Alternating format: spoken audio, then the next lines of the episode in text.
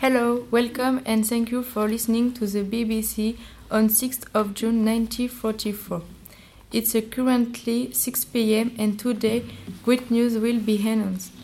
Almost five years ago, this war broke out when Hitler ordered his troops to invade Poland on 1st of September 1939. This morning, a turning point in the war took place on, a, on the Normandy coast. Nearly 300,000 soldiers sailed last night to liber- liberate France occupied by Nazi Germany. First of all, it should be reminded that the D-Day was initially scheduled for 5 to June but has been postponed to the next day due to weather conditions. After this new date choice, sabotage orders were therefore sent to the French resistance against the Germans in order to facili- facilitate the landing. As a result, during the night of 5 to 6 June, the French resistance sabotaged the railways, telephone lines, installed anti-tank mines on the road, or simply knocked down trees on German communication routes in order to saturate enemy logistics. It represents almost 1,000 sabotage actions in one night. After that, Allied troops composed of British, Canadian, American, and finally war French commandos were activated for the next day. Operation Neptune, otherwise known as Overlord, was therefore launched.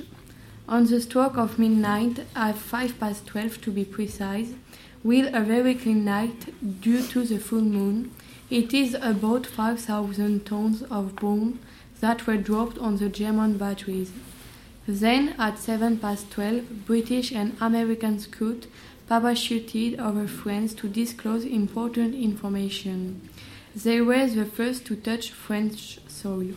Only five minutes later, the Germans released they were there. Allied paratroopers, assisted by many men, have been unloaded by more than a thousand leaders, and all this main aim was to capture strategic points, which has been done. From 10 to 1 to 2 a.m., there have been thousands of parachuted men in France.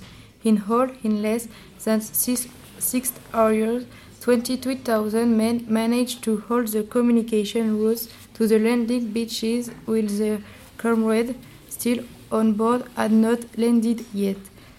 At 1 a.m., Rommel's headquarters was informed of the Allied movement, but these headquarters would inform Rommel that in the morning, as, as he was sleeping during the Allied action.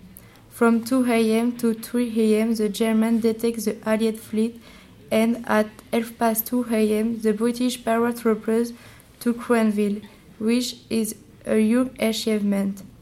At the same time, Allied air attack against German battery were carried out mainly towards the beaches of Omaha and Utah.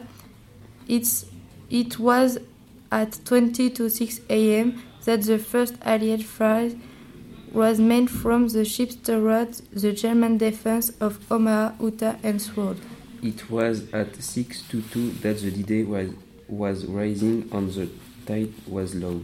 The American and British plan was proceeding as planned. The plan calls for 5,000 ships to land. The Americans on Utah and Omaha, the Canadians on Juno, the English on Gold and Sword, and finally the Royal French accompany the English on Sword. All these names were code names. In fact, we were on the Mother of Pearl coast. At 6.30 a.m., the Allies disembark and the attacks begin. On the enemy side, it was only five minutes later that the Berlin radio announced the landing to the Germans. The enemy found it hard to believe because, according to them, the real landing was supposed to take place further north in France, and 15 minutes after the landing on the beach of Omaha, it turned into a nightmare. The sea was, was very rough according to our information, and it was freezing according to reports from our armies.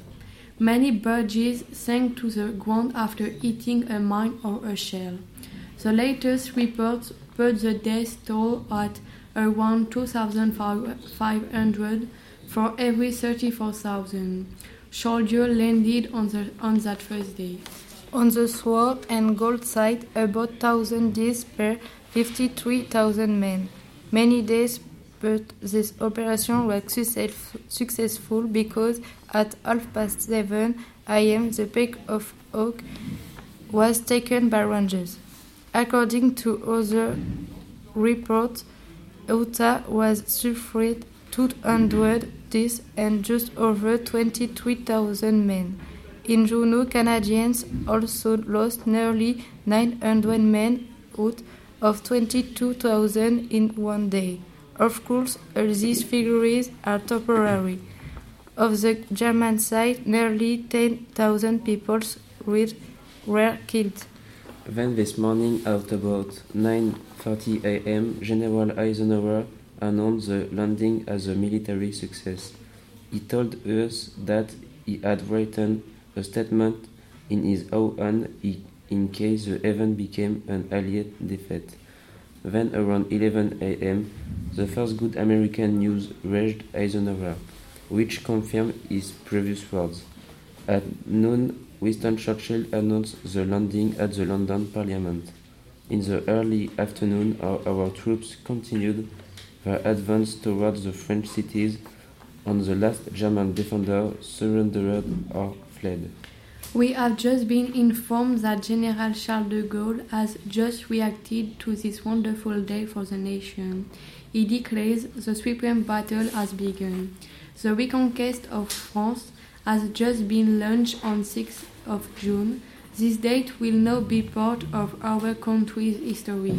We don't have many we don't have any more information at this moment.